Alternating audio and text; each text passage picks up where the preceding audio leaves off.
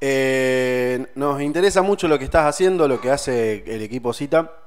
Y bueno, de lo que se puede hablar, ¿no? Vamos a tocar ciertos Sí, temas. obviamente. ¿eh? Eh, estás laburando con, con el, la temática aeroponía, ¿no? Con, con- con- con ese, con, ese, con esa actividad, con esa iniciativa, ¿no? Sí, con es- ese, ese es un método de agricultura, sí.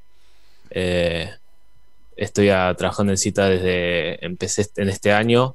Sí. Eh, si quieren puedo ahondar en qué es cita, eh, Sí, por favor. la aero- aeroponía. Por favor, Jacob. Bien. Cita se refundó en este año como una asociación eh, civil sin fin de lucro con personería jurídica. Somos un conjunto de técnicos, ingenieros, conocedores del ámbito. Siempre nos intentamos mover por la agroprecisión, la agricultura, pero siempre teniendo el concepto de interdisciplinaridad Ajá. que se basa en que es algo que yo empecé a usar cuando estaba en cita, un concepto muy importante. Me parece que cuando trabajamos en pos del avance, en Sí. pos de buscar a futuro, ir evolucionando las tecnologías, hay que dejar de hablar de matemática por un lado, física por otro, agricultura por otro, eh, y no sé, legislatura por otro. En el momento cuando vos necesitas hacer un avance, tenés que hablar de la matemática, de las plantas, de la física de la semilla cayendo sobre la tierra. No Sí. puedes seguir separando en asignaturas todo. Claro, Pero bueno. claro, claro. Gracias a todo este conjunto de gente, socios que me están ayudando, me están acompañando en todo lo que es mi transcurso como pasante en cita. Sí. Estamos desarrollando proyectos, eh, instruyendo gente, aplicando actividades y todo lo que, todo claro en pos de avanzar en lo que es la tecnología y la aplicada, obviamente. Bien. Eh, Joaco, eh, ¿cómo, es este know-how de, de- de proyectos? ¿Cómo, cómo, ¿Cómo empieza? ¿Cuáles son los actores que tienen que intervenir eh, para que Y- se dé un proyecto? Este camino, por lo menos yo pienso que mi camino es bastante peculiar. Yo empecé hace mucho, yo estudié eh, técnico agropecuario, la modalidad de técnico agropecuario en la secundaria Immanuel Kant en San Jerónimo Sur, Sí. eh, que en sexto año, como la mayoría de las técnicas, tenemos pasantías. Eh, yo elegí hacer la pasantía en la cooperativa de desarrollo de software Texo, que está en. Rosario, en el Polo Tecnológico Sí. eh, del cual es socio de Cita, Texo y el Polo. Eh, y estuve trabajando por un par de meses ahí como pasante.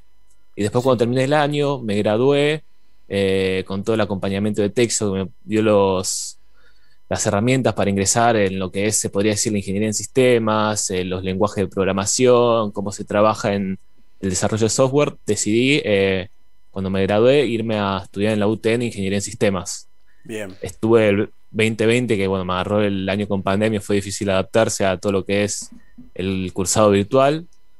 Eh, Y en el 2021 me contactaron de cita.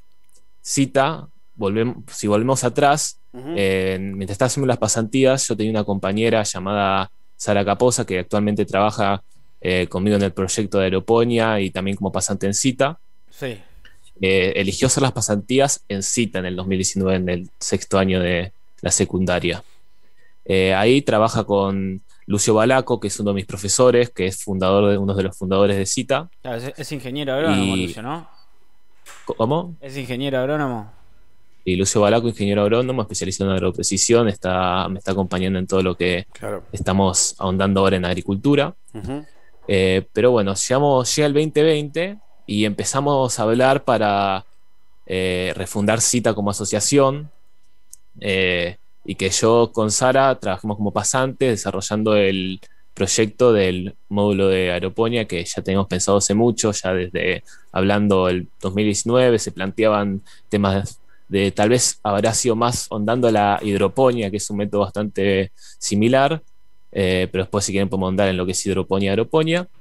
Eh, pero cuando llega el 2021 ya se abren las nuevas oficinas de cita y yo empiezo a trabajar junto con Sara en el proyecto, formación, en- en- hemos hecho esto un poco, desde a- aplicar el proyecto hasta eh, dimos unos talleres en un jardín infante de- para cinco años Claro. sobre lo que es hidroponía, en lo que se puede dar a, a chicos y chicas de esa edad, claro. Bien. Bueno, es Jacob Villarreal, eh, eh, eh, estudiante de mm, En Sistemas, que está en vivo ahora con nosotros acá por Estación Online. Eh, Jaco, bueno, Cita es, está en la localidad de San Jerónimo, ¿no? Obviamente, está en San Jerónimo, al igual que la secundaria en la que asistí y trabajamos desde ahí las oficinas. Bueno, ahora vos la estás desarrollando un proyecto. Eh, te preguntaba cuáles son los, diferentes actores que tienen que participar para que este proyecto se dé.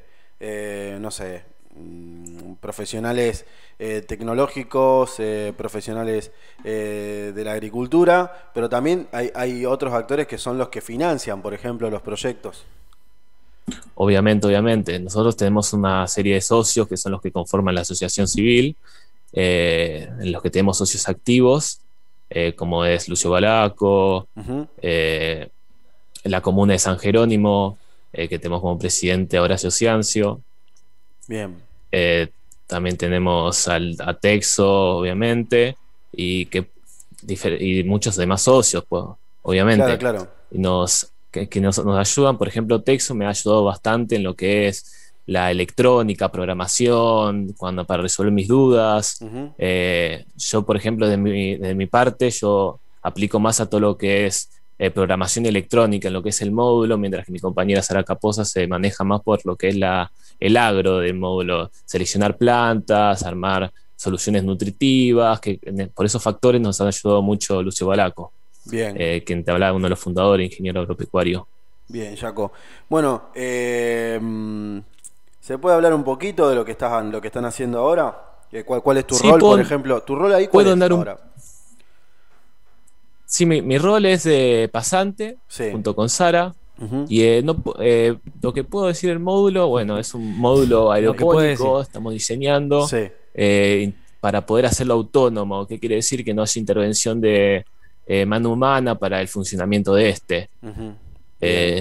La aeroponía es un, un método de agricultura sumamente avanzado que se basa básicamente en como si fuera un, como voy a poner como ejemplo un tubo de PVC en vertical en el que se Una columna.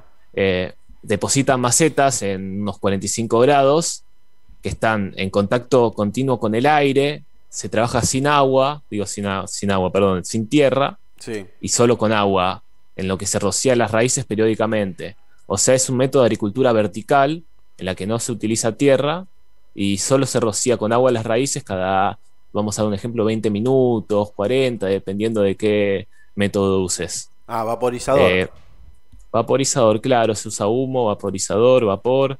Eh, es un método que ahora está en auge. Es, yo pienso que es el futuro porque va, es una, es tal vez una conversación media tonta la que voy a hacer, pero cuando siempre que hablamos en los teóricos de cómo va a ser el futuro o hasta la ciencia ficción, Sí. eh, casi siempre se coincide que el desarrollo humano de la civilización, por la demografía que va a ir avanzando, va a ser vertical, a mí me parece. Es siempre, me parece que en las novelas, en las teóricas, siempre es para arriba en vez para los costados. Claro. Edificios más altos, sí. todo sería así. Se piensa así. Y lo mismo va a pasar, claro, lo mismo va a pasar por la agricultura. En un momento va a haber tanta gente, va a haber tanto crecimiento demográfico, tanta, tantas casas que se van a necesitar, edificios que los campos se van a tener que ir achicando y va a haber que producir comida. Y para mí la solución va a ser eh, los campos en vez de extensión eh, horizontal va a pasar a ser extensión vertical, a mi Árboles. parecer. Árboles de lechuga, por Sí, ejemplo. ha- hace poco nosotros hicimos, Claro. hicimos un- una producción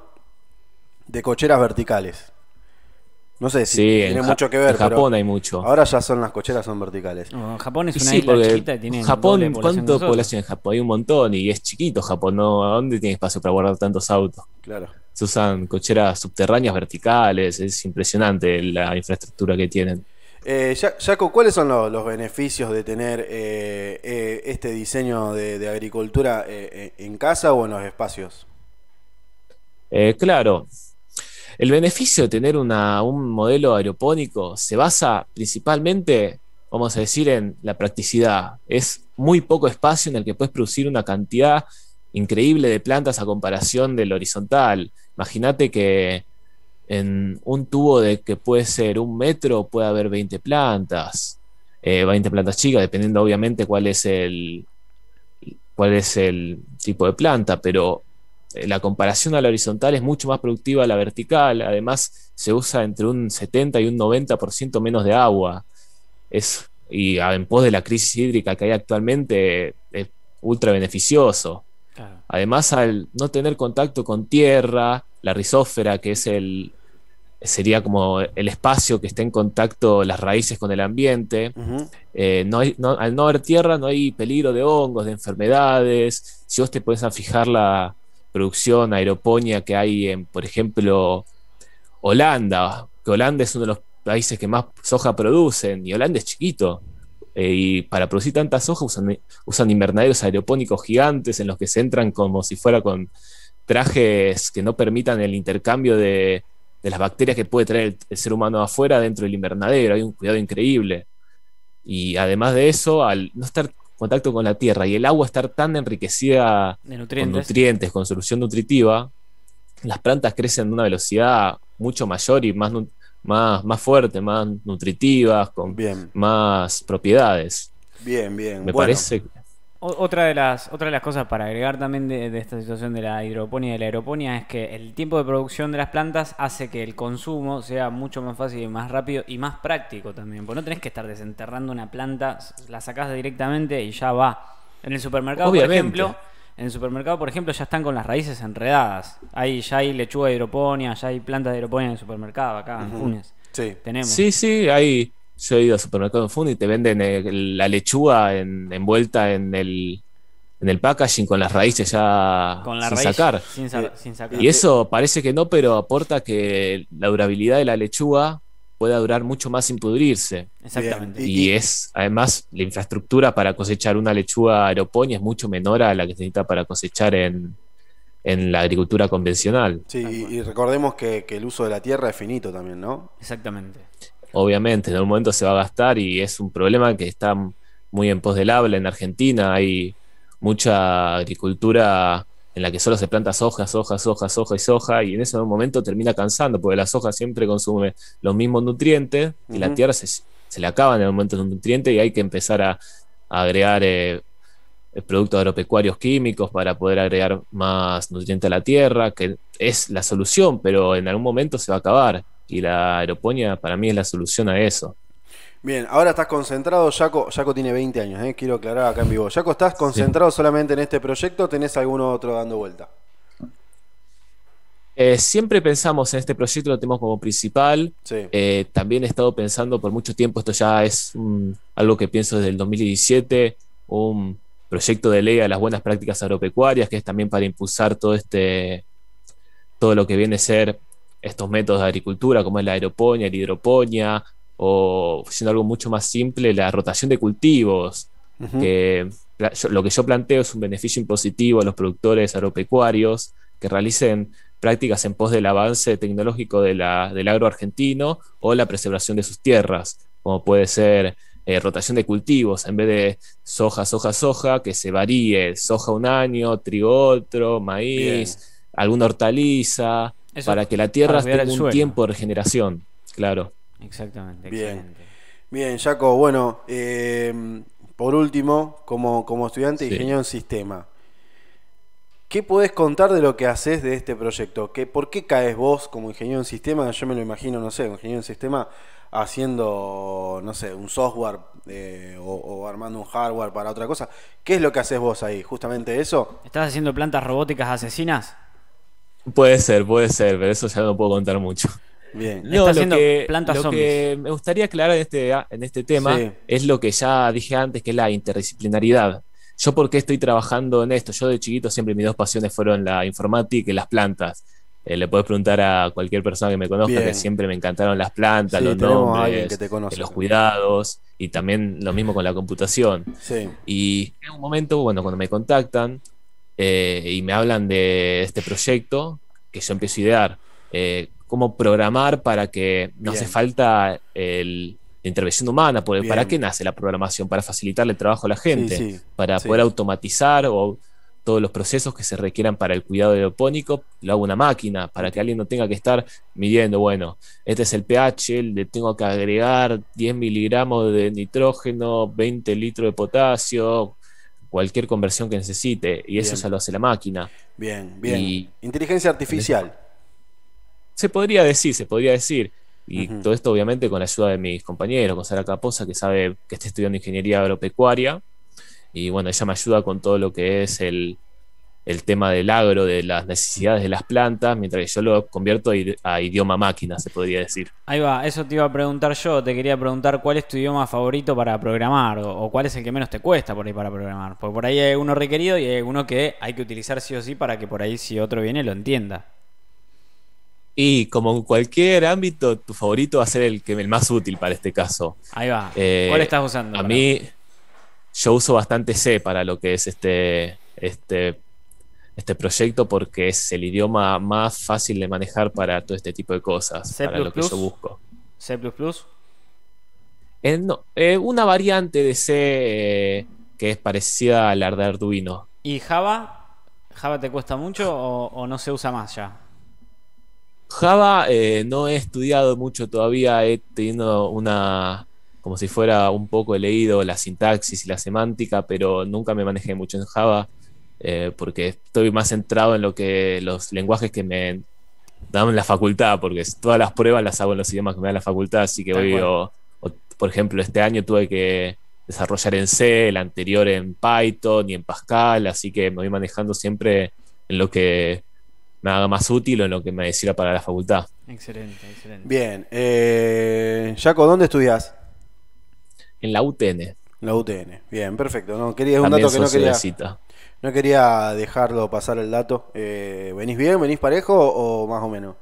De Sí, por suerte, por lo menos en mi carrera, yo pienso que ingeniería de sistema es una de las que menos le afectó la virtualidad. Va, gente que por lo menos en mi caso yo prefiero más trabajar desde mi casa con mi computadora, con mis programas, con mi silla, con mi mouse, con mi teclado, que ir, no sé, trabajar desde la computadora de la facultad.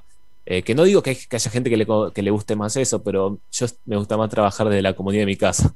Bien. Excelente. Bien, Jaco. Bueno, eh, gracias por el contacto. Cuando tengas la posibilidad de hablar de este proyecto que estás, en el que estás laburando, hoy lo sondeamos, pero cuando tengas la posibilidad de, de- de- de contar de qué va eh, en profundidad, nos, nos hacemos el contacto y, y charlamos un rato. Dale. O- obviamente, obviamente. Muchas gracias por el espacio. Gracias bueno, a vos, Bueno, gracias loco, un abrazo grande. eh, espero que la estén pasando acá, que sean bien atendidos los sábados cuando vienen a hacer su programa. eh. Perfecto, perfecto. Como en nuestra casa estamos. Te, te manda saludos Mati Herrera y bueno, y Cristian que están acá. Mándale saludos también. Bueno, Jaco, un abrazo. Nos vemos. Bien, Jaco Villarreal, 20 años, estudiante. eh,